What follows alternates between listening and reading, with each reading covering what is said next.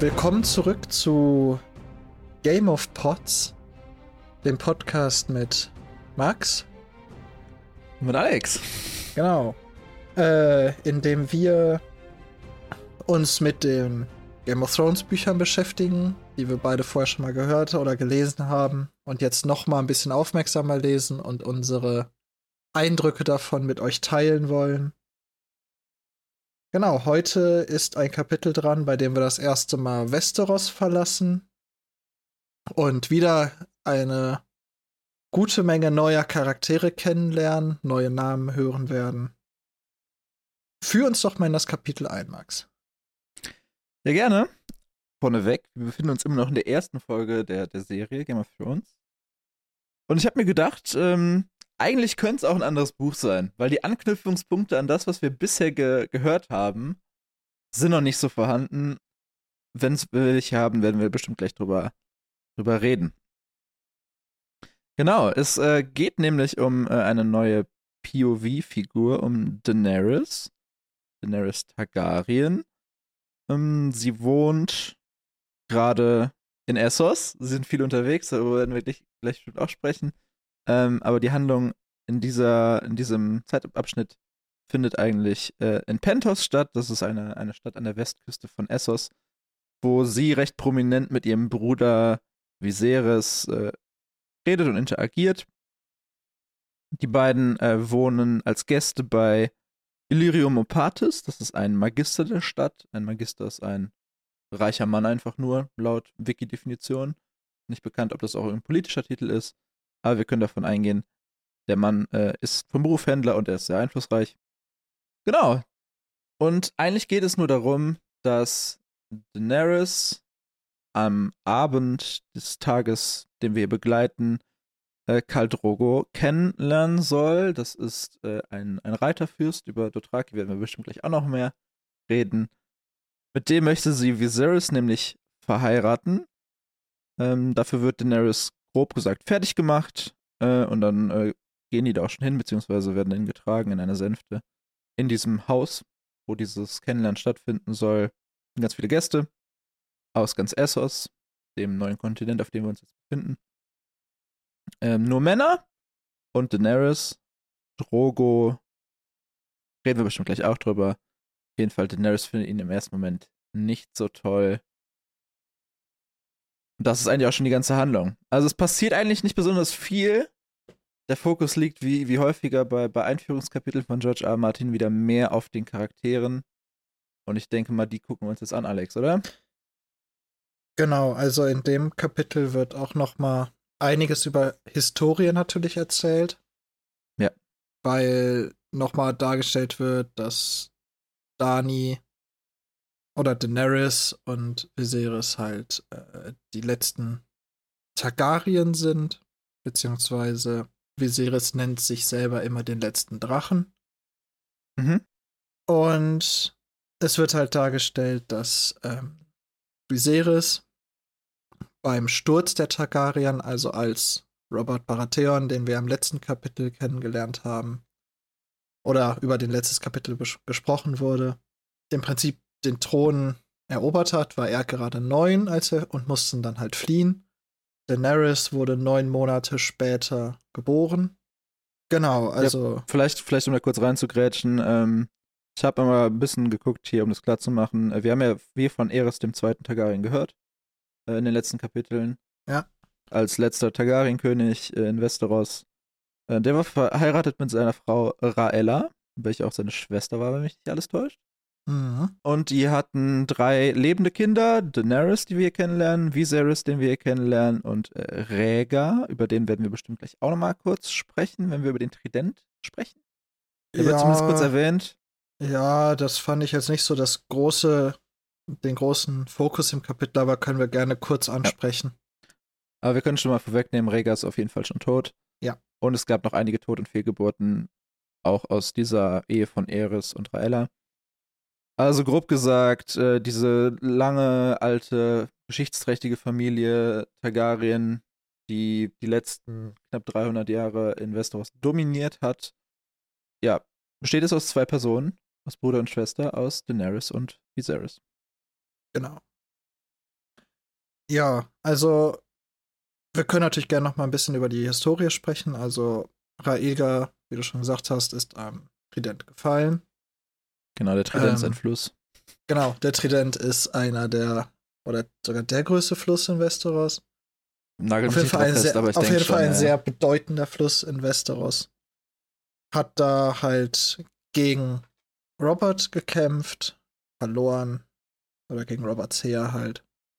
Ja, wurde auch von Robert persönlich getötet. Genau. Raega galt immer als sehr guter Schwertkämpfer, was auch nochmal so ein bisschen unterstreicht, was für ein Tier Robert Baratheon ist. Ich freue mich schon darauf, wenn wir den äh, in der Zukunft auch mal persönlich Oh ja. kennenlernen, den Buch. Oh ja. Ist eine sehr interessante Figur auch. Wo- Was ich noch mal ein bisschen hervorheben wollte, ist, es wird ja dadurch, dass Dani jetzt gerade äh, ist 13 Jahre alt, äh, Mhm. dementsprechend auch noch mal ein ganzes Stück äh, jünger als in, den, in der. Serie dargestellt wird. ja, in der. Serie, ich weiß gar nicht, ob das Alter da genannt wird, aber sie wirkt Ich glaube älter. nicht, aber es wurden ja die, die handelnden Figuren wurden oftmals, zumindest in Game of Thrones, älter gemacht. Ähm, Ja, damit das alles nicht ganz so, ganz so kritisch ist, was da passiert. Ähm, Ja, dadurch, dass er neun Jahre älter ist, ist er äh, gerade 22. Mhm. Er sollte dementsprechend ein erwachsener, vernünftiger Mann sein. Das ist gar nicht so unwichtig, das im Hinterkopf zu behalten, dass er kein impulsiver Teenager, sondern eigentlich ein Erwachsener sein sollte. Denn er ist sehr impulsiv. Ich denke mal, wir reden ja gleich noch über Viserys im Detail. Ja, Aber was ich gar nicht mir aufgeschrieben habe bis jetzt, aber was wir gleich mal machen können, wir könnten ihn mal mit Rob Stark vergleichen, der deutlich jünger ist. Aber machen wir gleich. ja, okay. Könnte interessant sein, aber ich glaube, da finden, ich glaube, der Vergleich wird auf sehr viele Unterschiede und sehr wenig Gemeinsamkeiten hinauslaufen. Durchaus, ja. Genau, also nach meinem Empfinden war auch, ist auch die, die Beziehung zwischen Dani und Viserys der Hauptbestandteil dieser, dieses Kapitels. ja, definitiv. D denn diese Dynamik ist sehr wichtig, auch für spätere Kapitel. Das heißt, da muss man. Diese Dynamik insgesamt definiert wirklich sehr vieles, was noch kommt. Wollen wir vorher dann einmal über die Dothraki reden, bevor wir dann das ganz große Thema der Targaryen aufmachen? Können wir machen. Also ich fand bei den Dothraki ein paar Sachen sehr spannend. Und zwar äh, einmal, dass unterschwellig halt gesagt wird, dass ich Illyrio sagt ja, dass sie eigentlich keine Angst vor den Dothraki hätten, dass äh, der rote Gott die schon bewachen würde in ihrer Stadt. Trotzdem machen die den Dothraki großzügige Geschenke. Das heißt, anscheinend sind sie ja doch nicht so 100% sicher, dass die nicht eingenommen werden. Also der, der, der, der rote Gott, beziehungsweise also wir, wir lernen hier eine neue ähm, große Religion kennen, die äh, in Essos mehr verbreitet ist. Den Glauben an den Herrn des Lichts. Es wird nicht jetzt betont, aber er wird zumindest erwähnt. Und so wie ich das verstehe, ähm, ist das, was die sagen, eigentlich hauptsächlich Bullshit. Also natürlich haben die Angst vor denen, sonst würden die denen nichts, Ja. nichts schenken. Auch wenn, auch wenn eine Villa scheinbar nicht viel ist für Illyrium Opatis, okay, kann sein, dass er so reich ist, dass es nichts für ihn ist, aber das Haus klang ganz nett von der, von der optischen Beschreibung. Ja. Und eine Million Dothraki gegen Pentos sehe ich aus meiner, aus meiner Serienbrille eher als unwahrscheinlich an, dass Pentos da lange steht. Deswegen Ja. sind diese kleinen Geschenke wahrscheinlich schon recht förderlich in deren Außenpolitik. Ich gehe davon aus, dass das Geschenk auch nicht nur die Villa beinhaltet, sondern auch den Unterhalt davon. Das heißt, die Magister werden Stimmt, wahrscheinlich ja, ja. auch die Sklaven unterhalten und äh, Ja. je, für sind ja keine. Sklaven. Es Ja, sind keine ist- Sklaven. ist Wir sind in. Planters, es gibt keine Sklaverei. Für, aber nee, für die vollkommen freiwillig dort arbeitenden Diener Ja. und die Besser, Verpflegung besser. der Dothraki aufkommen, die während sie halt in der Villa sind. Spannend fand ich, dass die Dothraki tatsächlich anscheinend ja äh, solche Häuser auch annehmen. Mhm. Denn eigentlich werden die ja als nomadisch dargestellt. Ja, es ist eigentlich ein Reitervolk. Genau. Also sehr, sehr pferdezentriert und In der die lassen sich Steppe. jetzt nicht groß nieder. Genau. eigentlich. Also das ist eigentlich immer ein, die suchen sich einen Lagerplatz, schlagen dann da ihr Riesenlager auf, bauen dementsprechend, weil das ein, weil das Riesengemeinschaften sind, die da zusammenreiten, bauen Mhm. die riesige Städte basically auf aus Zelten, aber reißen die auch sehr schnell wieder ab und reiten weiter. Aber sie nehmen anscheinend auch so Annehmlichkeiten wie eine Villa doch ab und zu dann ganz gerne mal an. Ja, scheint so auf jeden Fall. was nach meinem Empfinden ein Unterschied gegenüber der Serie ist. Habe ich auch drüber nachgedacht. Ich habe mich aber auch gefragt, man sieht ja in der Serie am Anfang, wie Daenerys und Illyrio und Viserys aus einem Haus rauskommen, wo dann Drogo vorreitet. Ich habe mich gefragt, ist das dann vielleicht doch gar nicht das Haus von Illyrio, sondern ein anderes? Oh, aber Ja, das ist, also wir sind ja kein Serienpodcast, deswegen. das ist, das ist richtig, nur ich, ich gehe immer noch davon aus, dass viele, die hier auch zuhören, äh, ich glaube, dass bei vielen die Serie präsenter ist als das Buch. und äh, so ist es zumindest bei mir und deswegen fallen mir Ja. halt solche Unterschiede schon ein. Äh, schon Ja, ich habe gefragt, ob sie es, habe ich gefragt, ob sie es vielleicht dann doch irgendwie so ein bisschen zurechtgebogen haben und es dann nicht kommunizieren in der Serie. Aber auf jeden Fall dieses ganze, diese ganze Party, die da letztendlich stattfindet, oder diese ganzen Menschen, die da sind, sind ja in der Serie definitiv nicht da. Also das haben sie geändert. Genau. Äh, das äh, fand ich nur interessant, so um es kurz mal an, an, äh, am Rande da äh, anzumerken. Ja. Spannend fand ich auch noch, dass als Dani fertig gemacht wird, wird, wenn ich mich richtig erinnere, zweimal erwähnt. Also sie wird ja von zwei in An- und. Anführungsstrichen Sklavinnen wird sie ja fertig gemacht. Ja. Böses Wort. Ja, ich glaube, in dem Buch wird sogar so genannt. Also deswegen. Ich glaube äh, auch. Ja. Aber ja, völlig, völlig freiwillige Arbeitskräfte von Illyrio machen ja Dani fertig. Das heißt, die baden sie und kleiden sie an. Und träufeln Öl auf ihre wichtigsten Stellen anscheinend, um Drogo zu gefallen. Mhm. Spannend fand ich dabei, dass zweimal genannt wird, dass alle Sklaven, denn die Dothraki halten, haben ja Sklaven. Also bei, Mhm. de die, bei denen ist ja Sklaverei ein Ding einfach. Ja. ähm, haben alle Sklaven sogar Goldmanschetten, um hervorzuheben, wie reich er ist. Ja. Äh, und dann wird, im, wenn dann Dani ankommt in dem Anwesen von Drogo, sieht sie erstmal eine Bronzemanschette. Die ist scheinbar da so der Standard gewesen zu sein scheint. Genau. Basierend auf ihre Reaktion. Genau, das heißt, äh, ist Karl Drogo vielleicht gar nicht so reich, wie alle denken, oder ist er mehr so, Sklaven haben kein Gold verdient? Ich glaube, es ist so ein bisschen die Erzählung, die in Pentos größer gemacht, also wird in Pentos, glaube ich, größer gemacht, als er ist. Nicht, weil er nicht Mhm. unbedingt so reich ist. Ich denke mal, er wird schon reich sein in halt Gütern, die für Dothraki wichtig sind, wo Gold, glaube ich, nicht so eine hohe Priorität hat, sondern einfach um das Bild dieses Dothraki halt zu zeichnen, wie, wie krass er ist. Ja, ich glaube, er wird einfach sehr überspitzt dargestellt von dieser Dienerin. Ähm, warum auch immer letztendlich.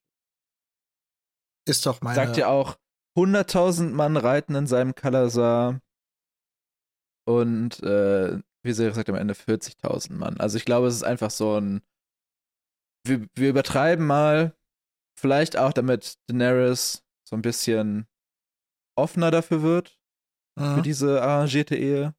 Nennen wir sie noch arrangiert oder ist es eine Zwangsehe? Hatten wir letzte Woche diskutiert. ich, woll- wie gesagt, auf die Beziehung, das, das wird gleich noch einen Machen größeren gleich, Teil ausfüllen. Definitiv. Was ich aber schön fand, äh, und jetzt löse ich mich ein bisschen von der Story und gehe so mehr auf das, auf das Writing ein. George R. R. Martin hat ja eine Sprache nicht, äh, nicht erfunden, aber zumindest ein paar Wörter in einer Sprache erfunden in Dothraki.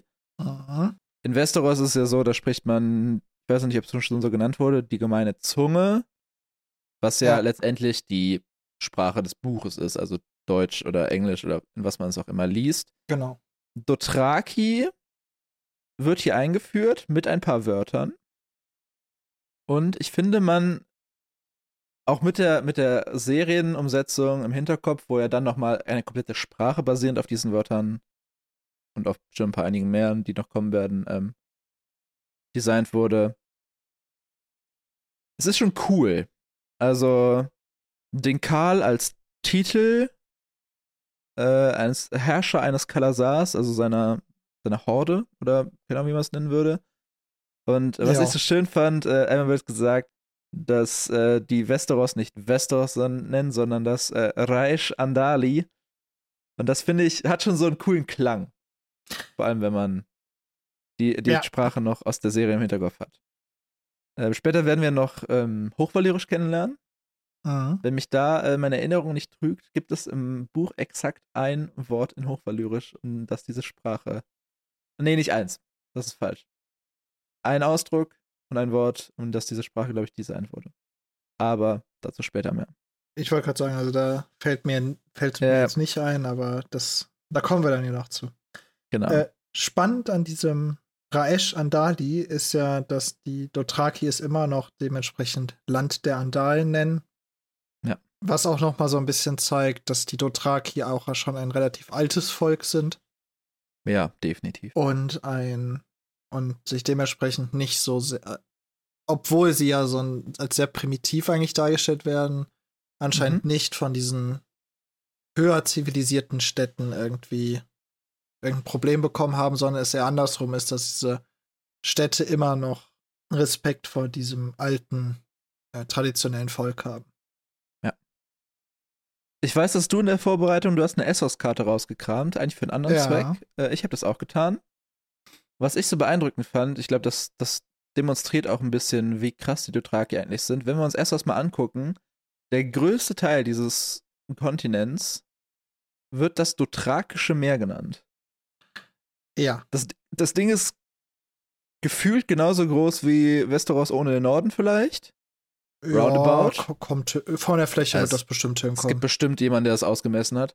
ähm, aber holy shit. Ja. Dafür, dass sie eigentlich ein Nomadenvolk sind, was man jetzt generell, glaube ich, eher mit bisschen unzivilisierteren Gebräuchen verbinden würde, die sind schon krass. Ja, Und ähm, ich würde das jetzt aber auch nicht zu hoch werten, weil ich gehe davon aus, dass die einfach die gesamte Steppe, das Ja. Dothrakische Meer nennen und mit so Noma Nomadenvölkern, vor allem wenn die ja grundsätzlich erstmal alle beritten sind, kannst du natürlich sehr große Bereiche abdecken. Ja. Dementsprechend muss es jetzt nicht sein, dass das eine riesen Bevölkerung da ist. Aber es Nö, ist schon, nö, nö. es ist schon aber krass. es ist eine dass sie- Riesenmacht. ja. Die Dothraki sind eine Macht, was ja auch der Grund ist, warum überhaupt sich Viserys äh, auf sie einlässt. Denn ich weiß gar nicht, ob wir das schon so eindeutig gesagt haben. Also das Ziel ist ja, dass Viserys will seine Schwester an den Karl verheiraten. Man könnte auch verkaufen sagen, weil er sich erhofft, dass Karl Drogo ihm dann eine Armee gibt, mit der er Westeros erobern möchte. Also sein Heimatland zurückerobern. Wichtig dabei ist noch, er sagt verkaufen. Das würde ein Dothraki niemals so sehen, denn Dothraki kennen keinen Handel, sondern Dothraki kennen nur das Machen von Geschenken und das Erobern. Ja. Das heißt, die Dothraki werden über die Zeit auch gelernt haben, dass man mit, Händ mit Städten ein Geben und Nehmen hat. Dementsprechend werden sie verstanden haben, ich kriege Geschenk, ich gebe Geschenk zurück. Äh, dementsprechend kann man es schon als Handel bezeichnen, aber für sie ist es, Ja. in diesem Fall ist es erstmal ein, der Viserys wird eine Anzahlung machen mit Dani als Ware und Ja. er hofft dann, dass Karl Drogo ihm eine Armee gibt aus halt dothrakischen Reitern, die er dann über die Meerenge bringen will, mit der er Westeros erobern möchte. Was auch, fand ich, sehr, sehr nochmal unterstreicht, was die Dothraki halt für eine Macht sind, weil er davon ausgeht, er geht zwar auch davon aus, dass einige Häuser in Westeros immer noch hinter ihm stehen werden. Und das sind nicht wenige. Äh, ja. Ich hatte mir irgendwo aufgeschrieben, welche es sind. Wenn ich es finde. Mhm. Hast du es dir auch aufgeschrieben? Ich habe es mir tatsächlich nicht aufgeschrieben, nee. Aber im Zweifel, wenn Äh. wir da zu lang brauchen, stellen wir es raus. Ja, ich, ich guck vielleicht gleich Ja, noch mal, ich wenn du hab's. noch mal was. Achso, okay. Äh, er nennt Tyrell, also den Wäch die Wächter des Südens, äh, Rotwein, Derry, Graufreud und die Dornischen. Also praktisch viele im Süden, die Eiseninseln und eigentlich diese ganzen Fürstenstadt Dorne. Mit wahrscheinlich Haus Martell als Speerspitze. Ja. Die, Also äh, schon eine Elia ganz schöne Menge, ne? Ja, eine ganz, eine ganz, ganz schöne Menge. Ähm, und er geht halt davon aus, dass er mit der dothrakischen Armee und diesen Häusern in der Lage sein wird, Westeros und äh, ganz Westeros zu erobern. Und Ja. zwar auch relativ schnell geht er davon aus. Ja, da, ich sag gleich Vise- Viserys was dazu. Ja. Diesen Eindruck, dass die Häuser hinter ihm stehen, hat er, weil Illyrio Omopatis ihm, ich glaube, man kann schon sagen, Honig ums Maul schmiert. Ja, Äh, er definitiv, sagt nämlich, definitiv. seine Spione in Westeros behaupten das, dass hinterm Rücken oder im Verborgenen diese Häuser immer noch die Kelche auf das Haus Targaryen erheben und sich wünschen, dass die echten Targaryen-Herrscher zurückkommen und diesen Usurpator halt vom Thron stoßen. Ich finde, der, der bildlich schönste Satz, also nicht, nicht, der, nicht der krasseste Satz, aber so das, das schönste Bild, äh, war in diesem Kapitel, ähm, Illyrium scheint nur noch aus Lächeln und Verbeugungen zu bestehen. Ich glaube, das, ja. das beschreibt diesen Mann ganz gut. Ähm, ja, Zu ihm habe ich gleich noch eine Frage, aber die möchte ich ganz am Ende stellen. Ähm, gut, dann können wir über den am Ende noch mal sprechen. Spannend an Delirium Partis fand ich auch noch relativ am Ende was. Äh, und zwar wird am Ende ein Charakter vorgestellt, Ser Jorah Mormont, Mhm. Äh, über den gesagt wird, dass er auf Essos ist, äh, weil er aus Westeros verbannt wurde, weil er äh, Sklavenhandel betrieben hat, was in Westeros verboten ist. Und Illyrio sagt, das ist Bullshit. Ein Mann sollte mit seinem Eigentum machen dürfen oder machen dürfen, was er will. Was ich in diesem Fall sehr harsch fand, weil was hat, wen hat Zerjora verkauft als Sklaven? Wilderer, die er gefunden hat. So, und im Grunde sagt Illyrio Mopatis ja so, da ist, äh, wenn du einen Verbrecher stellst, gehört er dir. Das fand ich sehr, äh, sehr harsh, vor allem, wie Ja. du ja schon gesagt hast, dass es theoretisch in äh, Pentos auch keine Sklaverei gibt. Ja, Das obwohl Pentos ist, ist ja nur eine Stadt. Der, Ja, er, ja, ja aber er ist ja auch bekannter in den anderen freien Städten ähm, und da gibt es ja teilweise Sklavenhandel. schon, aber Und ich fand Ich weiß sehr, auch nicht, ich, Ich weiß nicht, ob krass. es seine Meinung ist oder ob es nur sagt, äh, Oh, um Ja. Viserys praktisch noch ein, noch ein bisschen mehr Honig äh, uns mal zu schmieren. Weil das, was Viserys hier gerade tut, ist ja eigentlich genau das. Er macht mit seinem Besitz Daenerys ja. das, worauf er Bock hat. Weil, also, Wollen eigentlich wir sehen da wir ja jetzt Menschenhandel. einsteigen? Wollen wir in Komm, lass uns das Thema aufmachen. Wir, wir können es eigentlich nicht mehr ignorieren. versus Viserys einsteigen? Ja. Okay. Äh, also, äh, um das Ganze noch mal ähm, klar zu machen, also Viserys ist der ältere Bruder, neun Jahre älter. Dani ist ein gerade pubertierendes Mädchen. Wird, also das ist in dem Fall wichtig. Zu, zu unserer Zeit.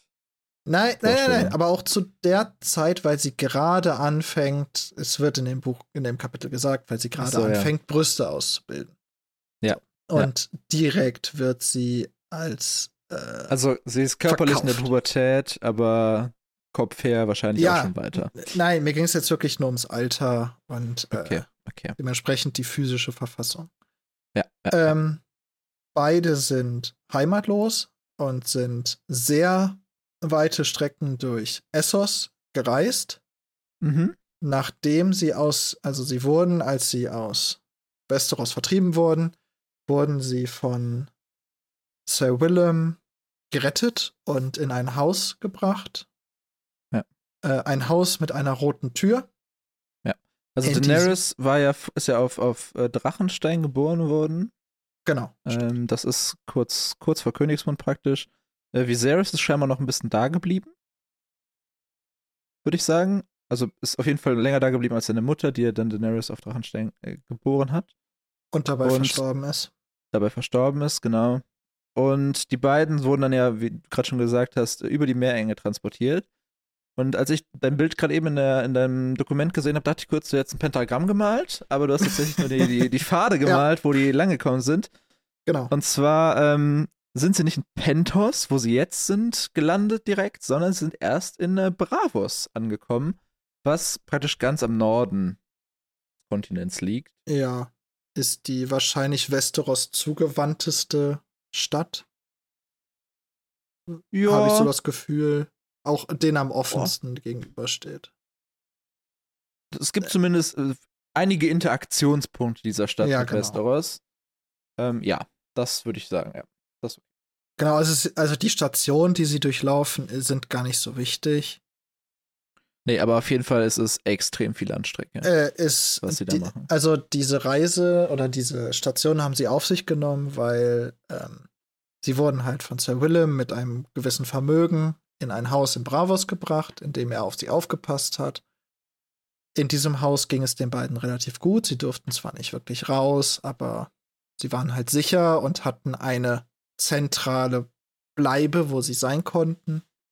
Äh, In diesem Haus, das ist ganz wichtig, ist Dani dementsprechend auch aufgewachsen. Das war so ihr Kindheitszuhause.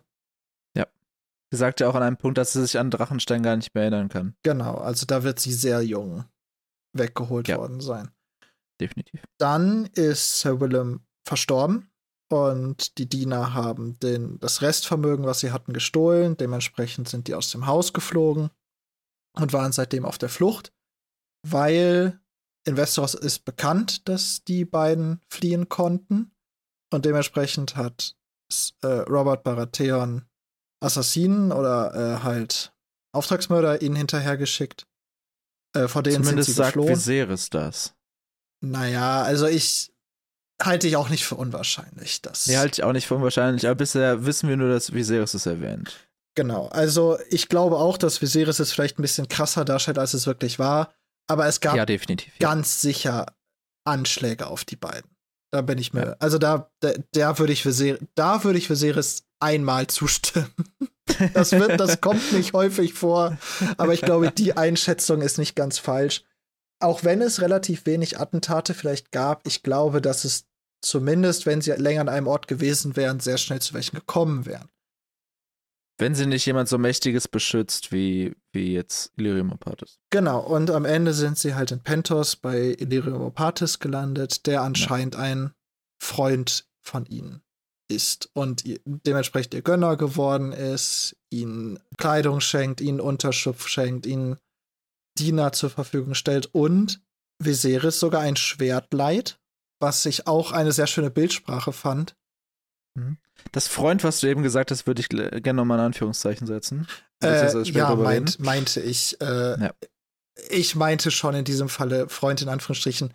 Auf die, an deren beiden Stelle würde ich es auch so verstehen. Ich würde an deren Stelle auch denken, das ist mein Freund, weil der hat Mhm. mir die Tür geöffnet, nachdem ich jahrelang fliehen musste. Der gibt mir was zu essen, der gibt mir ein Dach.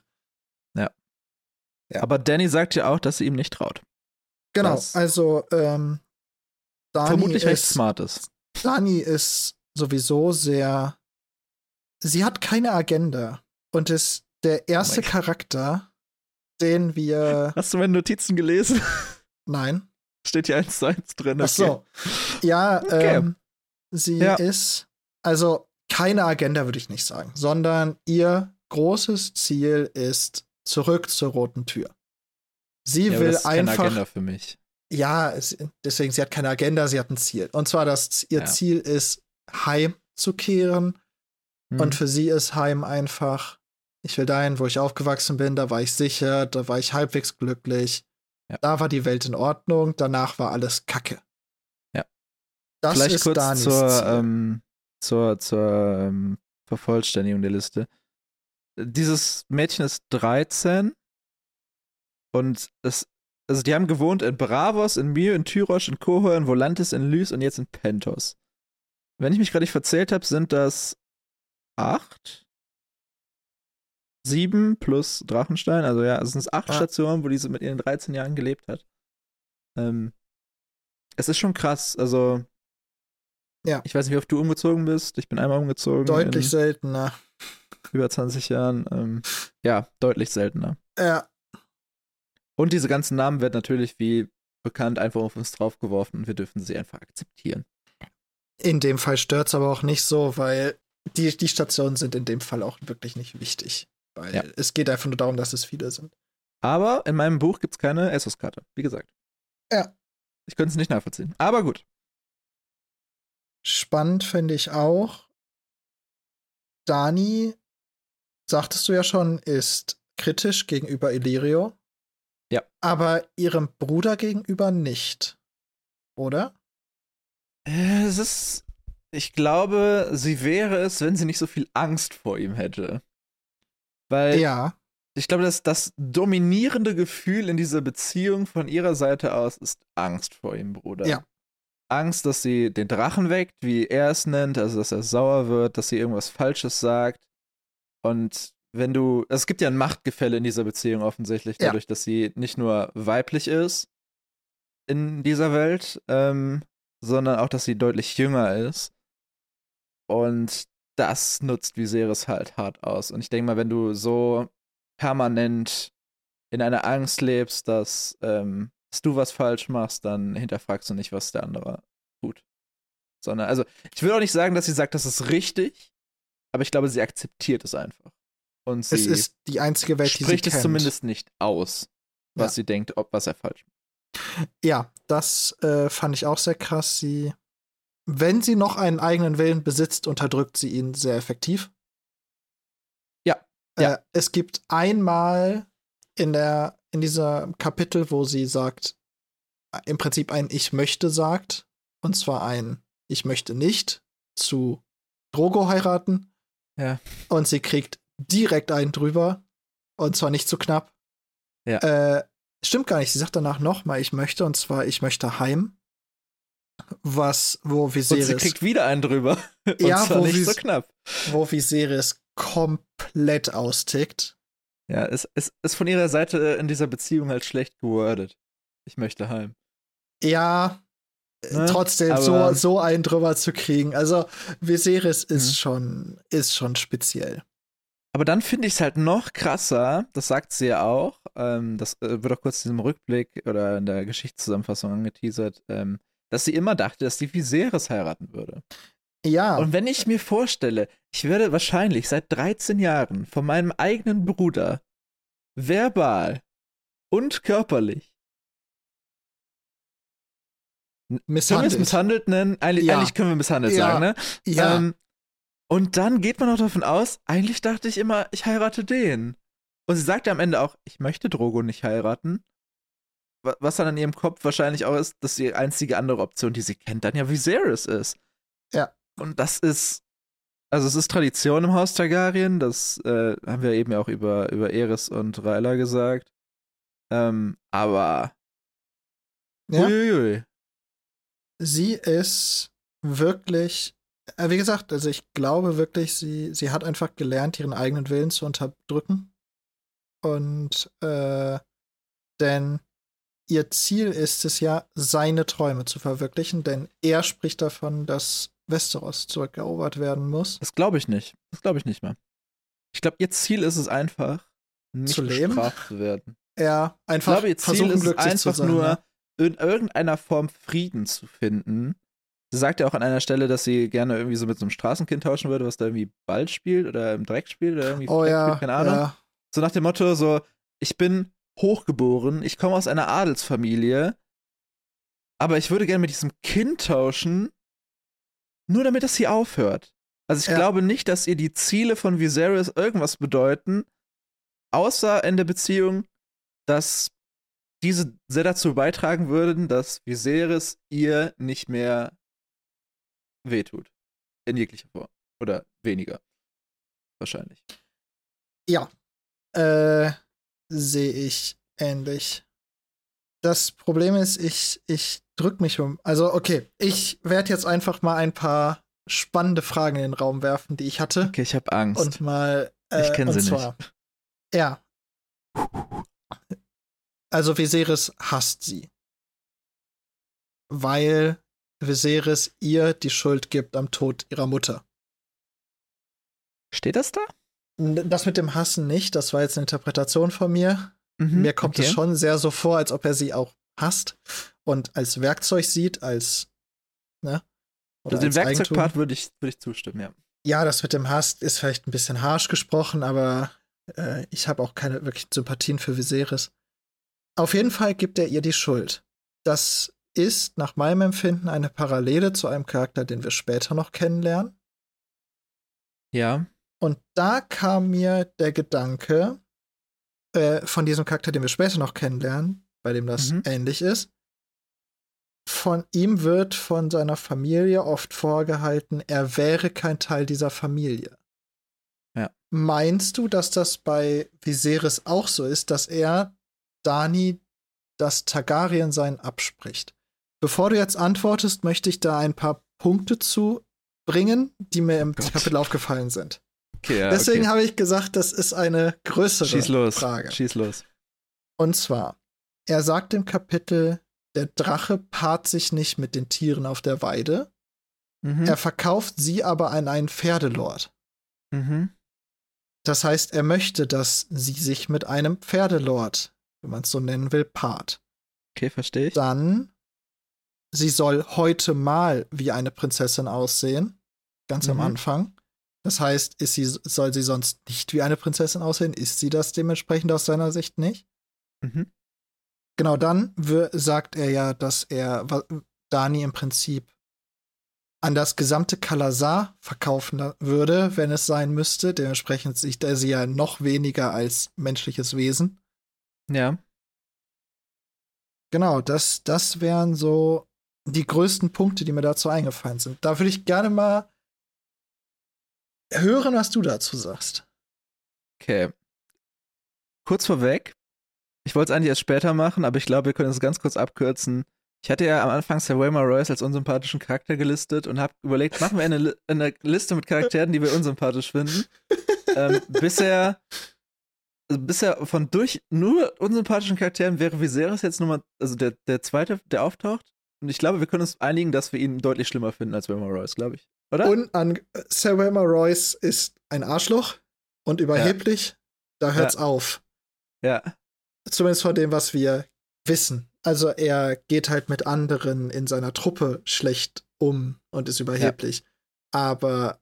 Und er ja. ist tot, es gibt vielleicht ein paar Pluspunkte.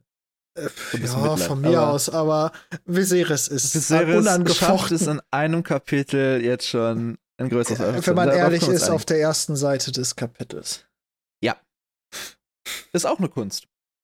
Ist auch eine, ist vor allem eine Kunst von George R. R. Martin, einen Charakter so zu schreiben. Äh, um auf deine Frage einzugehen. Ich glaube nicht, dass Viserys Daenerys hasst. Ich glaube, was, was ich vielleicht sogar noch schlimmer finde, dass er wahrscheinlich keine Emotion ihr gegenüber hat, sondern dass er sie einfach nur als Werkzeug in seiner Werkzeugkiste, seiner, seiner sehr leeren Schatzkammer ähm, sieht, mit dem er arbeiten kann ich verstehe deinen Punkt mit dem, der Drache paart sich nicht mit den Schafen. Allerdings, ähm, ist halt die Frage, also wenn die, wenn seine Optionen sind, er, er heiratet seine Schwester, wie gesagt, ist recht üblich in dieser Familie, wegen Game of Thrones auch dieses wunderschöne Wort äh, Schwesterfrau erzeugt. Mhm. Ähm, das ist ja seine Option. Entweder er heiratet seine Schwester und kriegt seinen Thron nicht, oder er verkauft seine Schwester und also entweder müsste er sie ja dann Drogo wieder abnehmen oder muss halt eine Nicht-Targaryen heiraten, um seine Blutlinie weiterzuführen. Und ich glaube einfach dieses, ich will mein, mein Land zurück, oder unser Land, sagt er ja auch, ähm, Ah. überwiegt Mhm. da viel mehr. Dadurch, dass auch unser Land sagt, würde ich auch sagen, sie ist noch irgendwo, es wird als Familienmitglied anerkannt. Äh, jein. Aber er sagt, er ist der letzte, er sagt immer, ich bin der letzte Drache, obwohl sie ja jünger ist und dementsprechend müsste sie Ja, ja, auch einer auf- der letzten Drachen sein. Das würde ich auf, aufs Patriarchat schieben, tatsächlich. Okay, du gibst, Also- du gibst, du gibst Viserys deutlich mehr Pluspunkte noch als ich. Nee, ich, ich habe auch wenig Sympathie für ihn über, aber ich glaube, also, ich habe keine Geschwister. Ich glaube, Geschwister hassen sich manchmal. Das kannst du vielleicht auch. Ja, oder Nicht auf sagen. diesem Level. Ja, aber ich glaube, Also- so komplette Emotionslosigkeit fände ich sogar schlimmer. ja, Also wenn du sagst, es ist mir vollkommen Latte, was mit der passiert. ja. Ich würde gerne zu einem Punkt, den du gerade gesagt hast, eine Frage stellen, äh, noch weiterführen, weil du Mhm. gerade gesagt hast, oder wenn ich das, was du gesagt hast, weiterführe, bedeutet das ja, dass er relativ rational daran geht und sagt, ich will Westeros, ich brauche Armee, Karl Drogo hat Armee, ich könnte Tauschgeschäft Schwester gegen Armee. Ja. So. Jetzt mal in einer rein hypothetischen Welt, Mhm. Die Karls wären weiblich. Würde er sich selbst verkaufen? Nee. Glaub ich Also nicht. sieht er sie doch als weniger Targaryen als sich. Oder nicht? Ja, aber gesagt, ich glaube, es liegt am Patriarchat. Und daran, dass er selber, selber keinen Bock hat, selber viel dafür zu opfern. Ich glaube, er ist Ja. einfach ein sehr egozentrischer Mensch. Okay, also ich, ich verstehe, wo du herkommst. Für mich, Ja. also ich, also den, den longest Shot, den ich hier machen würde, den ich sogar ein bisschen sehen würde, wäre, dass er vielleicht im Hinterkopf sogar hat, war meine Mutter untreu. Denn ich glaube, was er ihr, was er nicht hat, weil, was er ja nicht, dementsprechend, also ich, ich vielleicht Oh. versteife ich mich auch ein bisschen zu sehr auf diesem, dass, dass er sie nicht als vollwertige Targaryen sieht. Er sagt ja schon, sie ist auch vom Blut des Drachen und Ja. kann ja deswegen mit Hitze gut klarkommen in dem viel zu heißen Ja. Bad und so. Ja, und die, die, die Optik passt ja er, auch. er glaubt ja schon daran, dass sie auch die Tochter seiner Mutter ist. Mhm. Aber ich, ich habe wirklich das Gefühl, dass er sie nicht als vollwertige Targaryen sieht. Sei es jetzt, weil die Mutter untreu war oder weil Ja. sie dadurch auch negativ gebrandet ist, weil er ja behauptet, sie hätte die Mutter umgebracht bei der Geburt. Ich glaube dann eher zweiteres. Ähm, ich habe mir ein bisschen eben was durchgelesen zur Mutter. Ähm, die wurde die letzte Zeit von ihrem eigenen Mann äh, in Magos Feste im, äh, im Roten Berg in ähm, King's Landing festgehalten und unter permanenten Hausarrest gestellt. Also die, ich glaube, die hätte nicht äh, fremdgehen können. Tatsächlich durch die Umstände. Ja, aber Also ich glaube, Ah. es kann sein, dass es so ein, du hast meine Mutter getötet hast, aber ich glaube wirklich, er ist einfach nur ein, ein, ein, ein in der Hinsicht rationaler Mensch, der sagt, okay, mit was kann ich hier arbeiten? Ich habe kein Geld mehr, ich habe eigentlich auch keinen Einfluss mehr. Weiß, obwohl er es checkt, weiß ich nicht. Können wir gleich ähm, gerne drüber reden, aber ich glaube, Daenerys ist für ihn eigentlich so ein nerviges kleines Tool, was Ding. ihm mitgegeben wurde, äh, was er einfach noch einsetzen kann, um etwas damit zu tun. Und das wäre in dem Fall jetzt eine Armee kaufen. äh, Was ich eben meinte mit den, mit den äh, Erscheinungsbildern, also äh, es wird gesagt, dass Daenerys violette Augen hat. Das ist Targaryen typisch. Das gleiche wird auch, also mit einer, mit einer ähnlichen Farbe wird es über Viserys gesagt. Und was noch Targaryen typisch ist, ist, ist dieses silberweiße Haar. Ja. Ähm, was beide haben. Ja. Also, wie gesagt, ich wir können uns jetzt nicht über Genetik über, über unterhalten, aber es ist sehr wahrscheinlich, dass ich, sie ich, beide gehe, einfach. ich gehe ja auch nicht davon, also ich gehe auch davon aus, dass Dani schon ein eheliches Kind ist. Ja, ja. Meine Ja, Frage wäre halt nur, wie, ob äh, Viserys da.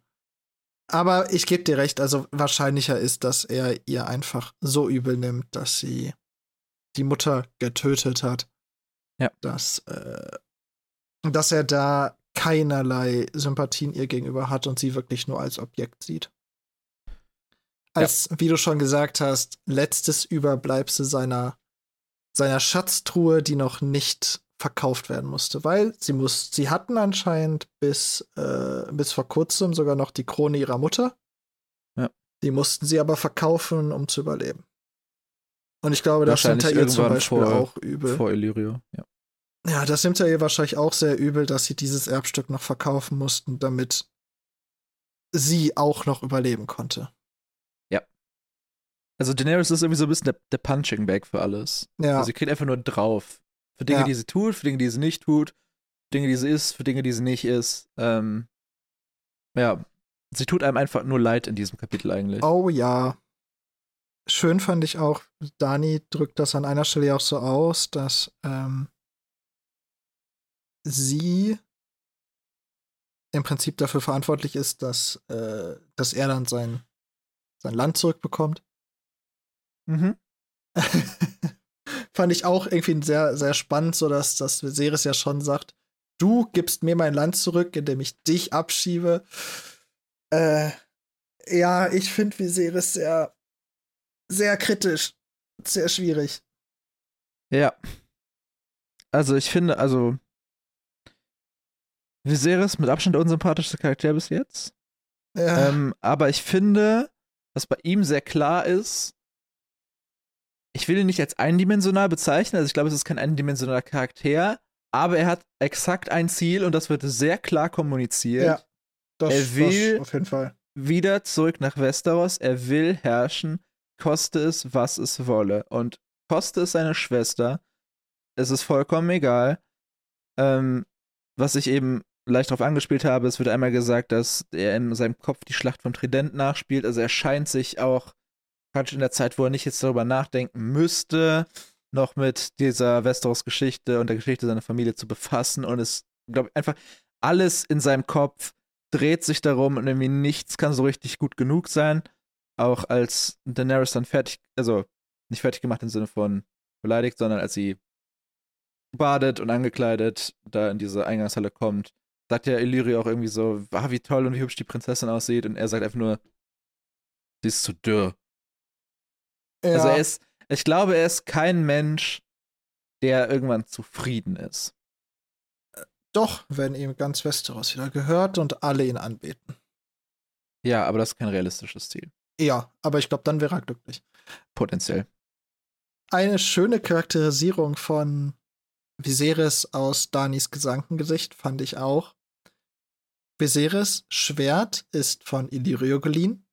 Das Mhm. heißt, er besitzt kein eigenes Schwert. Er hat noch Ja. nie einen Menschen erschlagen mit einem Schwert. Ja. Er hat potenziell schon mal getötet auf seiner Reise, aber ganz sicher nicht in einem ordentlichen Zweikampf. Ja, also ob, das würde ich auch in Frage stellen, ob er bestimmt schon mal jemanden getötet Ja, hat. Äh, na, nee, nicht bestimmt, aber die Sache ist, zu sagen, er hätte noch nie getötet, weiß ich jetzt nicht, ob man das sagen kann. Ja, aber er können hat wir, noch nie, nicht sagen. Er hat noch nie einen Menschen mit einem Schwert erschlagen. Ich glaube, darauf nicht, können ja. wir uns einigen. Er hat noch nie Aber- eins gegen eins gewonnen. Ja, Also er hat noch nie- aber, Stärker demonstriert. genau. Aber es, er sagt selber, wenn er denn dann in Westeros zurück ist, will er eigenhändig den Königsmörder töten. Ich weiß Nee. nicht, wie viel. Robert Baratheon. Ah Äh, ja, den auch beide, ne? beide. Beide. Er sagt es mal Robert beide. Baratheon finde ich aber eigentlich noch krasser. Stimmt, weil Robert Baratheon ja sogar seinen Bruder getötet hat, der ein richtig guter Schwerkämpfer gewesen sein soll. Ja. Also, ich weiß nicht, ob wir schon zu viel we- vorweggreifen, aber Robert Baratheon war ein fucking Beast. ja, ja, Maschine. Absolut Maschine. Also, das wurde jetzt hier noch nicht genannt, aber er wird ja immer mit so einem Streithammer dargestellt. Und wenn ich mir vorstelle, dass ein Viserys da über, über die Meerenge segelt und sich mit seinem geliehenen, unbenutzten Schwert Robert Baratheon gegenüberstellt, ich glaube, der könnte 80 sein, der wird ihn noch platt hauen.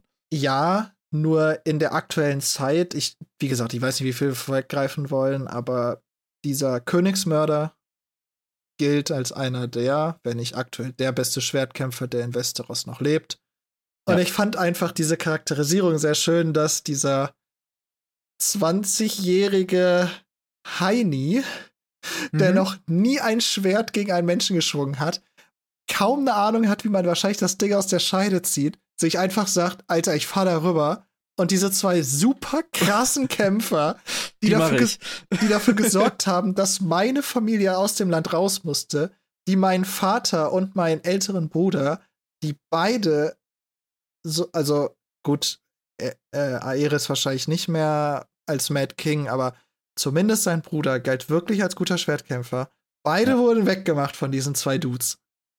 Und der, Und er sagt einfach, als ich Ja. fahr darüber, wir nehmen das Ding ein, ich gehe in den Thronsaal und dann mache ich die weg. Ja, Fand ich, finde ich, eine sehr schöne Charakterisierung von ihm. Also, worauf wir uns bei Viserys wahrscheinlich auch eignen können, dass das Bild in Viserys Kopf von dem, was er ist und was er kann und die Realität komplett unterschiedlich sind. Ja. Ja, Also, ich finde auch, was er sich teilweise rausnimmt in dem, was er sagt, so Illyrio gegenüber oder anderen Menschen gegenüber. Also, ich Illyrio, bin kein Fan von körperlicher Gewalt in Erziehung. Aber im Game of Thrones Universum hätte dem Boy das aber hart gefehlt. dem, also- hat, dem hat eine starke Hand gefehlt Ja, in seiner Erziehung. Sein Vater hat es ganz sicher nicht gemacht. Äh, Nee. In den neun Jahren. Und danach ganz sicher auch nicht. Ähm, Ja, ich, es kommt, glaube ich, nicht von ungefähr, dass Illyrio ihm kurz bevor sie Khal Drogo begegnen, noch einmal sagt: Sag das nicht dem Karl. ja, ja, aber das, da rastet er ja auch aus. Ja, haltet ihr so- mich für einen Idioten? so offen gestanden, ja. Ähm, aber Ja. Denn äh, Illyrio wird ja im Laufe der Bücher auch noch eine weitere Rolle einnehmen. Von ihm, glaube ich, können wir sagen, er ist kein Idiot. nein, Äh, nein, definitiv nicht. Und er, also, ich fand es sehr schön, wie, wie eindeutig und wie schön bildlich Viserys tatsächlich charakterisiert wird. Ja. Das fand ich sehr schön. Also ich finde es immer noch, also du wirst in den Straßen der Bettelkönig genannt, weil du, weil du, also du, du hast einen alten Namen von einem Haus, du bist theoretisch der Thronfolger gewesen nach Rhaegas Tod. Aber du besitzt eigentlich nichts mehr. Und er denkt immer noch, er wäre, also dass alle Angst vor ihm haben und dass er was zu sagen hat. Er hat eigentlich nichts, womit er das füttern kann. Er ist weder beeindruckend im Kampf, noch hat er irgendwie krasse Mächte, die für ihn sind, wenn wir jetzt Illyrio mal ausklammern, der ja auch über den gesagt wird, dass er für den richtigen Preis auch seine Freunde verkauft. Also das würde ich jetzt nicht, den würde ich jetzt persönlich nicht zählen wollen in dem Kontext. Also Viserys kann kei eigentlich keinen Satz, den er sagt, mit irgendwas unterstützen, was ihm das Recht dazu gibt, das zu tun. Sogar sein Viserys- Schwert ist geliehen. Eben, Viserys lebt alleine von seinem Namen. Nicht mal, ja, ja. Ja, Nicht, also ich, ich habe meine Notiz habe ich geschrieben, er lebt von seinem Ruf, er lebt nicht mal von seinem Ruf. nein. Er Äh. lebt einfach nur von seinem fucking Nachnamen. Ja, Das und, war's. so, und sogar das nur, weil aus irgendeinem Grund Illyrio Mopatis anscheinend zu viel Geld hat und sogar so jemand unterstützen kann. Ja, ja. Aber wie gesagt, Illyrio bitte gleich. So, Schöner Charakter. gen Also, genug ich- drüber aufgeregt. Ich, ich muss, aber ich muss wirklich noch mal absolute Props aussprechen für George R. R. Martin. Denn Ja. es ist, habe ich zumindest das Gefühl, viel schwieriger, einen unsympathischen Charakter zu schreiben als einen sympathischen. Ein Ned Stark zu schreiben ist einfacher als ein Viserys. Denn du willst Ja. ihn ja auch, denn du willst ja immer noch dafür sorgen, dass, dass man ihn als Mensch erkennt und äh, äh, ganz grob kann man vielleicht sogar nachvollziehen, wie er auf bestimmte Sachen kommt, die er tut. ja, Wie du ja schon gesagt hast, er, er geht halt ganz logisch Sachen durch und sagt, ich will darüber, also brauche ich. Ganz ehrlich, er will sich eine Söldnerarmee holen, eigentlich, wenn man ehrlich ist, oder? ja, also die, also wenn man es ganz hart sieht, ist es nicht mal eine Söldnerarmee, weil die werden ja nicht bezahlt. Also eigentlich bindet sie auch nichts an Viserys. Außer ein, loses, ein, los, ein loser Tauschhandel. Äh, also, also alles, was er haben, also alles, was er hätte, wenn er rüber segelt, ist geliehen. Und er fühlt sich einfach wie der krasseste. Das, äh, äh, ich weiß, wir reiten darauf jetzt bestimmt schon 20 Minuten rum. Aber ja, aber ist geil. ja, ich, ich habe dieses Kapitel gelesen und äh, äh, mir, mir war das nicht mehr so klar. Wie krass der in diesem ersten Kapitel schon dargestellt wird. Ich, ich habe ja vor kurzem nochmal die, die Serie mit einem anderen Freund angefangen und das, ich hatte so ein bisschen mehr im Hinterkopf, was für ein Arschloch eigentlich ist. Aber es wird in der Serie nochmal deutlicher gemacht. Definitiv. Äh, im Buch nochmal deutlicher. An, man merkt es an vielen kleinen Stellen. Und schneller. Was ich auch noch. ja, und schnell. Was ich auch noch krass finde, ähm, irgendwann wird gesagt, dass äh, Viserys sie anlächelt, glaube ich. Und Danny sagt, das ist fast freundlich, das wirkt fast freundlich. Wo er sagt, so, okay, wir, wir haben ja gesagt, so, okay, in Game of Thrones, es, es gibt nicht so die, nur die weißen, also die guten Charaktere und die schlechten, sondern es ist alles so ein, es sind Graustufen, wir haben aber bis jetzt bis jetzt hat sich Viserys keinen Hauch weiß verdient in diesem Kapitel. Ja, weil ja. er eigentlich nichts tut. Auch, er wird ja, am- als sie zu diesem Anwesen kommen, wird er von einem Eunuchen äh, kontrolliert. Die werden einfach kurz gecheckt, so nach dem Motto: ah, Okay, ihr seid das, ja gut, ihr dürft rein. Und darüber regt er sich auch auf. ja, so nach denke was. so, also, wie unsympathisch kannst du sein? Ja, also, Und du hast es eben schon angesprochen, aber für mich einer der großartigsten Sätze aus Game of Thrones und ein legendäres Zitat aus Game of Thrones. Schließ die Augen, also schließ bitte jetzt die Augen und hörst die an. Es ist, es ist auch genauso in der Serie. Er sagt es zu seiner Schwester über Karl Drogo. Ich würde dich von seinem gesan gesamten Kalasar ficken lassen, wenn es sein müsste. Süßes Schwesterchen. Von allen 40.000 Mann und von ihren Pferden auch, wenn ich dafür meine Armee bekäme. ja, ich, ich habe ja eben auch schon auf dieses Zitat angespielt. Ich, ich wollte es nicht aussprechen, aber Holy ja, shit. er, er sieht sie als nichts als ein Objekt. Er sieht sie als Objekt. Und das, Und also, ja, in Filmen mögt man vielleicht Hunde treten lassen, damit man Leute unsympathisch macht, siehe Theon Graufreud in Kapitel 1, aber das ist nochmal Ja. eine ganze, ganze Ecke heftiger. das stimmt. Sie haben auch bei Theon sehr schnell versucht, ihn unsympathisch zu machen, indem er Welpen töten wollte. Ja, ja, aber bis Bei, jetzt sagt man bei, so, okay, Viserys ha hat, bei Viserys hat er nicht mal ein Tier gebraucht, was er. eben. Er hat Vielleicht dachte man bis jetzt auch so, okay, Theon, unsympathischer Kerl, aber das ist Next Level. Ja. Theon wird dich als unsympathisch bezeichnen.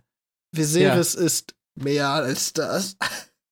Ich, ich wüsste nicht, wie ich das jugendfrei besch besch beschreiben Ja. sollte, wie, was, was ich über Viserys. Also, würde ich bis jetzt mit Abstand eine der schlimmsten Figuren, die wir kennengelernt haben. Wenn man ehrlich ist, auch, auch mit so ein bisschen Vorwissen, was noch kommt. Es gibt noch andere sehr, sehr schlimme Charaktere. Vielleicht werden wir sogar noch welche kennenlernen, die wir am Ende als vielleicht sogar in gewissem Maße schlimmer titulieren Ja, ich werden. zwei im Kopf, aber das werden wir mal sehen. Ja, aber Viserys wird, egal wie weit wir kommen in dem Buch, Er wird nicht an, an der. Spitze sein. Er wird da bleiben. Ja. Jetzt wieder große Spoiler, äh, aber Wir werden nicht besonders viel Character Development in der Hinricht, äh, äh. Hinsicht von Viserys sehen. nein. Ich möchte dir ein Zitat aus der Serie entgegenwerfen und eigentlich nur deine Zustimmung fragen, ob das stimmt. Ich glaube, irgendwann gegen Ende der Serie wird das Zitat gesagt: Wenn ein Targaryen geboren wird, werfen die Götter eine Münze und entscheiden, ob er gut oder wahnsinnig wird. Haben wir hier zwei Seiten einer Münze, Alex? Äh, wir haben auf jeden Fall die eine. Glaubst Die du, andere Viserys Seite ist ist noch nicht. Nein, der kommt zu sehr Ja. nach seinem fucking Vater. Ja, bei dem hat es allerdings länger gedauert, bis er es gezeigt hat. Ja, das ist wahr. Äh, Viserys hatte vielleicht mehr Stress in seiner Jugend und deswegen ist er schneller in diese Abgründe gerutscht. Ja. Aber ja, also die eine Seite auf jeden Fall über die, also über die wahnsinnige Seite dementsprechend. Mhm. Ob Dani, jetzt, so ob Dani jetzt gut oder schlecht ist, können wir noch nicht so viel drüber sagen. Aber die Tendenz bis jetzt ist klar. Äh, Im Moment wird sie noch als sehr unschuldig dargestellt. Sie zeigt doch nicht äh, viel Charakter eigentlich. Sie hat Kapitel. im Moment keinen Charakter.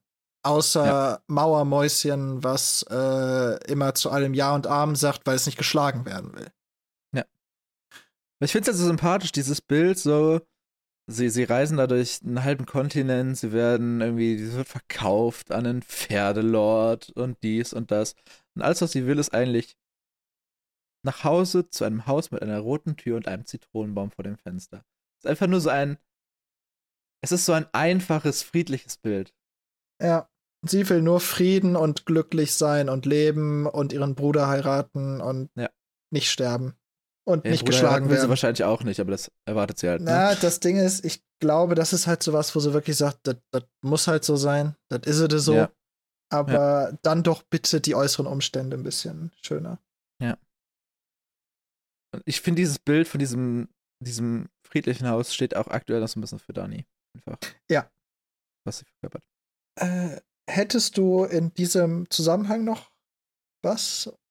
Oder? Ja, also äh, vielleicht, äh, also ganz kurzer Nebensatz jetzt, ich hatte ja eben gesagt, vielleicht wir selbst versus Rob Stark. Ähm, ich glaube, wir brauchen keine detaillierte Vergleich Ach so. machen. Ähm, aber Rob Stark deutlich jünger, ja, aber deutlich reifer. ja, Und ich glaube, da können wir zurechnungsfähige. sehen, was Erziehung in dieser Welt tun kann, wenn sie Ja. vorhanden ist. Ja. Ähm, also Viserys wird ja in seinen ersten neun Jahren bestimmt auch eine Art Erziehung erhalten haben, wenn auch vielleicht nicht direkt von seinem Vater. Aber es gibt ja Ich meistens glaube irgendwelche zu Menschen, viel von seinem. Vater tatsächlich. Von dem Mad King. Wer Ja, weiß. aber ich glaube nicht, dass er den persönlich erzogen haben wird. Äh, nein, er die Sache ist, Kinder schauen sich immer was von ihren Eltern ab. Ja. Dementsprechend wird er einiges auch von seinem Vater einfach abgeguckt haben. Ja. Er wird auch viel von seinem Bruder abgeguckt haben, vor allem was halt dessen Kampfkraft angeht, weshalb er sich wahrscheinlich auch ein bisschen überschätzt. Bisschen. Ein bisschen. Bisschen deutlich. Äh, ja. Ja, aber eigentlich, also vielleicht fällt mir gleich noch was ein, aber ich, denk, ich, denke, ich denke jetzt, das ist es so grob zu Viserys. Ja. Wollen wir noch ganz kurz auf ein paar Worte eingehen, die sehr auffällig waren oder nicht Worte, sondern Begrifflichkeiten, die in dem Kapitel gedroppt wurden und mal wieder einfach so ein Hier nimm. Ach, du fragst Bitte. dich, was das ist? Ach so. Also einmal, wie du ja schon gesagt hast, sie werden von einer Eunuchenwache kontrolliert. Die wird Mhm. Unbefleckte genannt Mhm. ist jetzt nicht, also das kann man jetzt einfach sehen, das ist halt anscheinend irgendeine Art besonderer Krieger. Äh, fand ich trotzdem spannend, das war mir auch nicht mehr so klar, dass diese besondere Elite-Kämpfereinheit so früh schon mal so gedroppt wird, weil dann, weil sie werden jetzt sehr, sehr, sehr, sehr lange nicht mehr vorkommen. Vielleicht werden sie auch nochmal gedroppt, aber sie sind auf jeden Fall nicht handelnd, ja. Genau. Ähm, und was ich extrem krass fand, es wird einfach das Verhängnis Valyrias gedroppt. Und gar nicht erklärt. Äh, ja, es wird weniger als gar nichts erklärt. Man de denkt sich so, bei sowas wie Unbefleckte denkt man sich halt so, ja, ist halt eine besondere Art von Krieger, passt schon. Mhm. Aber fucking Verhängnis Valyrias? Ja, keine Ahnung. Also wir Ja. lernen, dass, dass die Targaryens da wohl herkommen ursprünglich. Ja, Mit ursprünglich meine ich ursprünglich. ja. Ähm, aber sonst, keine Ahnung. Ja, au- aus dem Wort Verhängnis kann man sich ja schon ausmalen, dass das irgendwas Endgültiges war in Valyria anscheinend. Ja, was auch immer Valyria Aber ist. das war's. Ja. Ne? Vor allem, wenn man sich ja eine Karte von, von Essos anschaut, Mhm. sie waren ziemlich nah an Valyria sogar dran. Und dann denkt man sich als Leser, also wenn man sich als Leser, du hast gesagt, im Buch war keine Karte drin, aber wenn man Ja. sich als Leser sozusagen denkt, boah, ich gucke jetzt mal ganz kurz auf einer Karte, wo diese ganzen Sachen sind, dann sieht man da Valyria und denkt sich, wenn die Targaryen aus Valyria kommen, warum sind die nicht einfach dahin gegangen? Mhm. Also, ich finde, das Droppen von Verhängnis Valyria eröffnet extrem viele Fragen. Ja. Da, das muss ich hier mal ganz kritisch, ganz, ganz kritisch darstellen. Mhm. Also ich habe gerade mal geguckt, hinten ist ja so ein, so ein Begriffsverzeichnis und so ein Namensverzeichnis, ne? Da steht nur, jenseits der Meerenge erstreckt sich der große, weitgehend unbekannte östliche Kontinent Essos, von dem man annimmt, dass er bis zu den Grenzen der Welt reicht. Und auf dem sich die freien Städte, die ausgedehnte Steppenlandschaft der Dothraki und das sagenwobene Valyria befinden, welches für seine hochentwickelte Spielkunst und seinen Stahl bekannt ist. Das ist alles, was zu Valyria im ersten Buch gedroppt wird. Stimmt, es wird noch gesagt, dass sie krasse Schwerter haben. Ja, es wird valyrischer Stahl mal genannt, ja, aber mehr auch nicht. Ansche was anscheinend krasse Schwerter sind. Ja, genau. Und ich finde, also bisher fand ich das wirklich die. Ich glaube, das würde ich sagen, ist der krasseste Name Drop bisher im Buch. Unerklärte Name Drop. Ich, ja, ich habe nicht länger darüber nachgedacht, aber ich würde jetzt einfach mal aus dem Blauen zustimmen, ja. fand ich auf jeden Fall sehr wild. Mhm. Ja, dann werden ja noch einige neue Häuser genannt, wie wir ja eben schon waren, die äh, anscheinend äh, oder angeblich die Haus Targaryen noch die, den Rücken frei halten. Würdest du sagen, das stimmt? Würdest du sagen, Illyrio hat gute Spione, Schrägstrich, wenn er gute Spione hat, stimmt das dann? Oder lügt der Viserys einfach an? Oder was würdest du dazu sagen? Ich glaube, basierend auf dem, was ich jetzt weiß aus dem Buch, kann ich es nicht sagen. Weil das einzige ja. Haus, was ich eigentlich kenne, ist Haus Stark. Ja. Und in deren Kontext habe ich den Namen Eris der Zweite wurde gedroppt. Aber jetzt Robert, nicht, dass die, die dass die da jetzt große Sympathien für hätten. Ja. Ähm, basierend auf der Serie würde ich sagen, nee. Also, Martell vielleicht, also Dorne vielleicht, aufgrund dieser Elia Martell-Geschichte, auf die wir jetzt auch gar nicht eingegangen sind, fairerweise. Oh ja, ähm, das wird auch noch gedroppt, da hast du ja recht. Äh, es wird. Alter, dieses Kapitel ist doch insane. Roberts Rebellion wird da ein bisschen mehr beleuchtet. Ja. Also, wahrscheinlich Kurzversion jetzt. Deren Bruder Rhaegar war mit Elia aus dem Hause Martell verlobt und verheiratet und hatte da zwei Kinder. Und in der Eroberung ist Elia Martell gestorben, ermordet worden. Und die beiden Kinder von denen, Aegon und ich weiß gerade echt nicht, wie die Schwester von ihm hieß. Ähm, ich weiß nicht, ob du gerade nachliest. Ähm, aber die beiden sind auch getötet worden, obwohl es Kinder waren und sie eigentlich keine Form von politischer Macht ausüben hätten können. Natürlich, wir sehen es ja auch an Viserys und Daenerys, der Name bedeutet trotzdem was und hat eine gewisse Kraft, aber ich glaube, man hätte sie auch einfach als Geisel nehmen können und gut wär's. Dass da böses Blut herrscht, kann ich mir vorstellen, aber Tyrell, Rotwein, keine Ahnung, die da noch genannt werden. Ich denke nicht. Also es ist ja auch inzwischen schon 15 Jahre her, wenn mich nicht alles täuscht. Ich weiß nicht, ob es genannt wurde. Naja, ähm, also geflohen sind sie vor äh, vor 13 Jahren. 13? Ich glaube, vor 15 hat die Rebellion angefangen. Ja, genau. Ähm, wobei das, das Töten von Elia und ihren Kindern war ja vor dann 13 Jahren, weil das war ja am Ende. Ja. Naja. Ähm, also, ich halte das auch für Quatsch. Ja. Äh, jetzt noch eine etwas vorgreifende Frage, die, wo, wenn, wo wir jetzt mal unseren Zuhörern ein äh, etwas droppen, wo die da mal länger drüber nach oder bis auf deutlich spätere Folgen drüber nachdenken Gott, können. Ich bin gespannt. Dieser Spion, den Il äh, Illyrio da nennt, meinst du, den lernen wir später kennen? Ich würde mit einer Gegenfrage antworten. Ich will ein bisschen über Illyrio reden. Ach so, okay. Glaubst du, Illyrio hat Spione? Oder einen glaubst du, Illyrio an einen labert? Ich, an einen glaube ich mindestens. Ja, ja. Er hat, einen, okay. er hat einen Kumpel da drüben, mit dem er. Ja, obwohl, ja, sind die jetzt schon in Kontakt?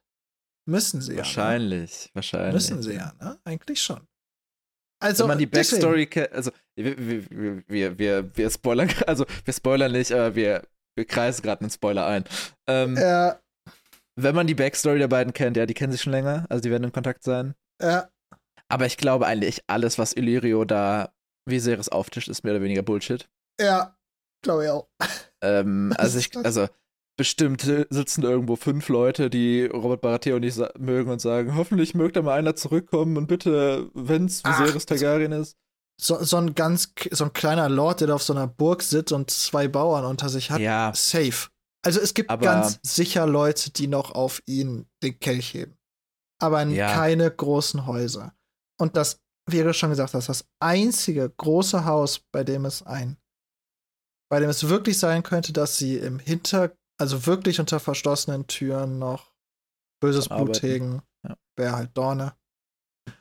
Ähm, Haus Martell, genau. Äh, alle anderen, auch wenn sie in der Rebellion auf der anderen Seite gestanden haben, glaube ich, sind mittlerweile, Ich Sie meine, es mögen ist vielleicht- 13 Jahre her. genau, die mögen vielleicht auch nicht Robert, aber die, die sind nicht so, oh Scheiße, lass die Targaryens zurückkommen. Das glaube ich einfach wirklich nicht. Nee, Und ich glaub ich glaube, da ist Illyrio einfach in seinem Element des Lächeln, Winken und Verbeugen. Also, Illyrio Mopatis, spannender Charakter.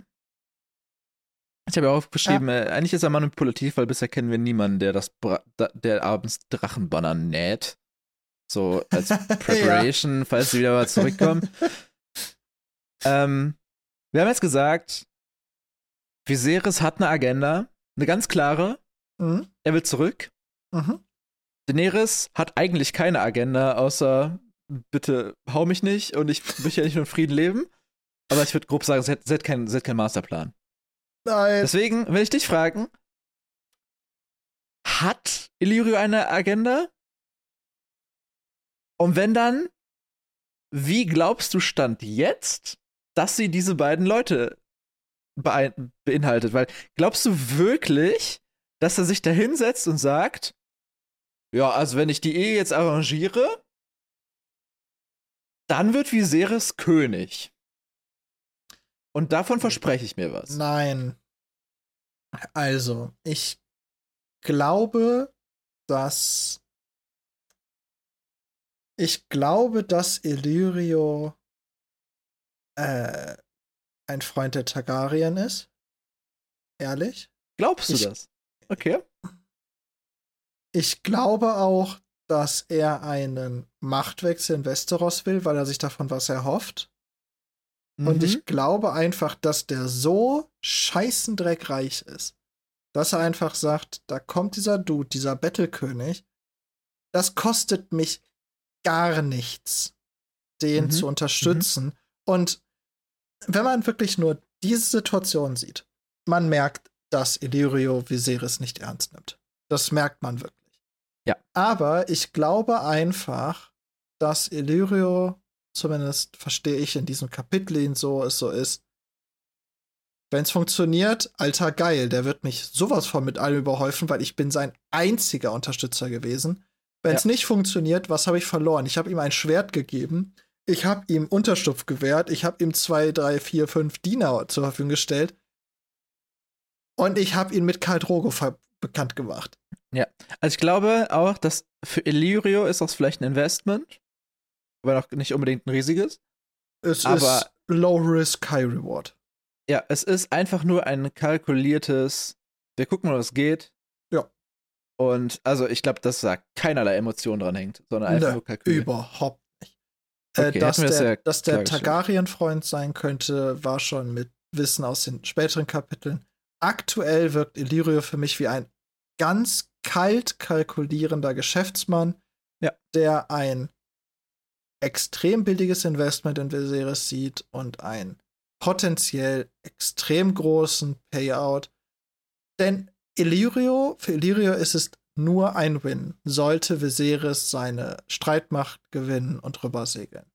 Ja. Denn im Grunde schwächt er sogar noch die Dothraki, die ihm ein absolutes Dorn im Auge sind. Ja, es ist schon, es ist schon krass. Also, der Mann spielt wirklich 4D-Schach, gefühlt. Fünf. Ja, und also ich glaube nicht, ich glaube nicht mal, dass er ein Targaryen-Freund ist. Ich glaube einfach nur so nach dem Motto, okay, ich will Einfluss. Dass er Einfluss auf Okay. Viserys hat, können wir, glaube ich, nicht bestreiten. Also, das Ja. ist ja, auch, Ja. es wird immer mal gesagt so, dass Viserys irgendwas sagt so und dann fragt so, oder? Und Gero sagt so, mhm, ja, klar, mhm, ja, ja. Und also er, er ist eigentlich so der von Vaterfigur ist das ein hartes Wort, aber vielleicht so ein bisschen die Person, an der sich Viserys so orientiert, von der er das Wissen bezieht. An die er sich klammert. Ja. Aber es ist eine sehr einseitige Beziehung. Und offensichtlich, ich glaube, hätte er mehr Einfluss auf Robert Baratheon, wäre Viserys aber gar kein Ach so, gar kein Faktor. Du meinst, ja, wenn, wenn er schon auch nur annähernd seinen gewünschten Einfluss in Westeros hätte oder ja, eine Möglichkeit sähe, sich mit annehmbarem Aufwand in Westeros hochzuarbeiten. Ja. Also er sozusagen schon einen Fuß in der Tür hätte da drüben, würde mhm. er das nicht tun. Dadurch, dass er das nicht hat, denkt er sich halt, vielleicht klappt's ja. Ja, genau. Also ich glaube, es ist es nicht aus Verbundenheit oder so, dass er, dass er es benutzt, sondern einfach nur, weil es die äh, beste Option ist, die er hat. Das, das ist richtig. Und auch, ja, das mit dem Targaryen-Freund ist vielleicht sehr weit gegriffen. Ich kann es mir vorstellen, dass er schon größere Sympathien für die Targaryen in sich auch hegt. Aber nicht für Viserys im Speziellen. Ganz sicher. Wir, wir können es ja weiter gucken, weil ich würde eigentlich sagen, eigentlich hat er eine Sympathien für sich und seinen Dings und vielleicht ja, einzelne das Personen. Kann, das kann schon sein. Aus seiner äh, Geschichte mit drin. Aber ich glaube, aus unserem Gespräch, jetzt hört man auch schon raus, also Illyrio hm. Mopatis, auch dieser Charakter wird uns jetzt relativ bald verlassen. Ich glaube äh, nicht. Aber. Ist er nicht im Buch viel präsenter als in der Serie? Äh, ich glaube, der ist eine ganze Strecke aber nicht mehr da. Okay, das werden wir sehen. Ich, ähm, ich weiß es ähm, wirklich nicht mehr. Ich auch nicht mehr. Aber gefühlt, gefühlt ist der jetzt relativ lange dann nicht mehr so präsent, wird dann später aber wieder ja. uns wieder begleiten. Dementsprechend werden wir uns Illyrio und auch seine jetzige Charakterisierung auf jeden Fall im Hinterkopf behalten. Ja. Äh, und gucken, wie auch, und vor allem, wenn wir ihn dann ja nochmal wiedersehen und dementsprechend neue Eigenschaften von ihm kennenlernen, neue Aktionen, wie die dann in das Bild, was wir jetzt von ihm gelernt haben, reinpassen. Dementsprechend können wir vielleicht auch seine jetzigen Taten dann besser einordnen nochmal. Mhm. Ja. Also auch an Personen, die jetzt vielleicht eher noch so ein bisschen im Hintergrund erscheinen, die wir, wo wir ein Auge drauf haben sollten, auf jeden Fall Illyrium Opatis. Ja. Theora Mormont ja. wurde nicht umsonst rausgehoben äh, aus der Masse. Es stimmt. Ähm, gut, dass Karl Drogo noch ein Faktor wird, ist, glaube ich, recht offensichtlich.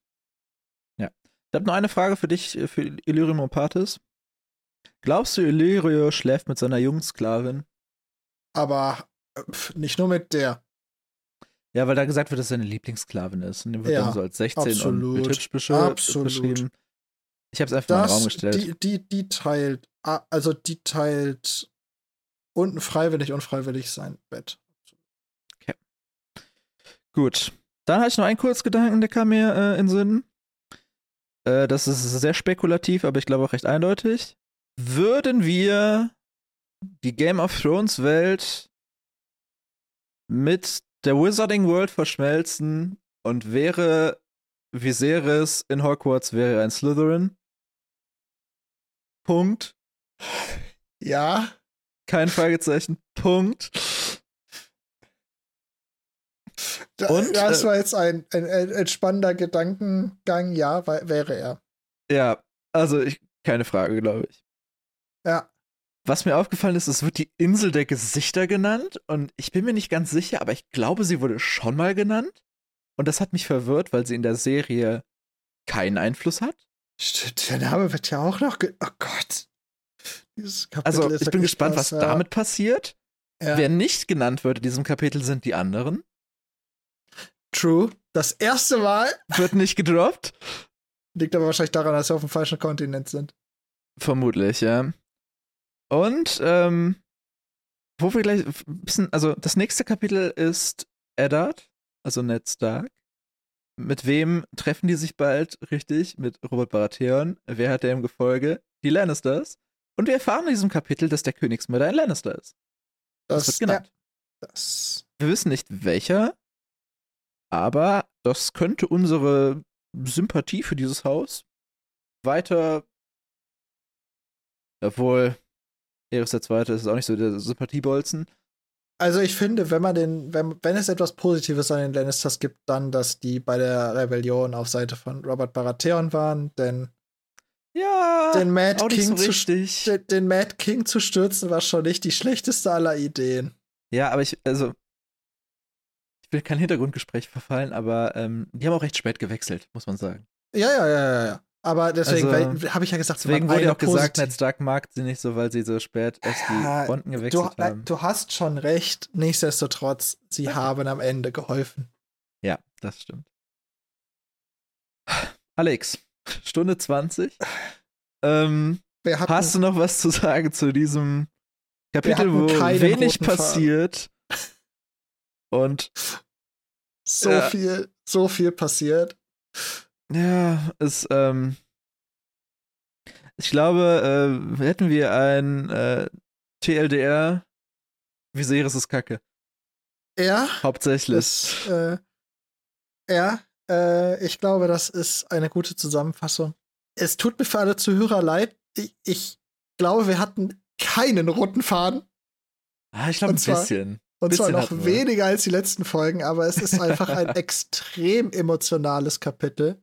Ja. Weil äh, Viserys einfach auf so emotionalen Level böse dargestellt wird und das, ja. das erhitzt einfach die Gemüter.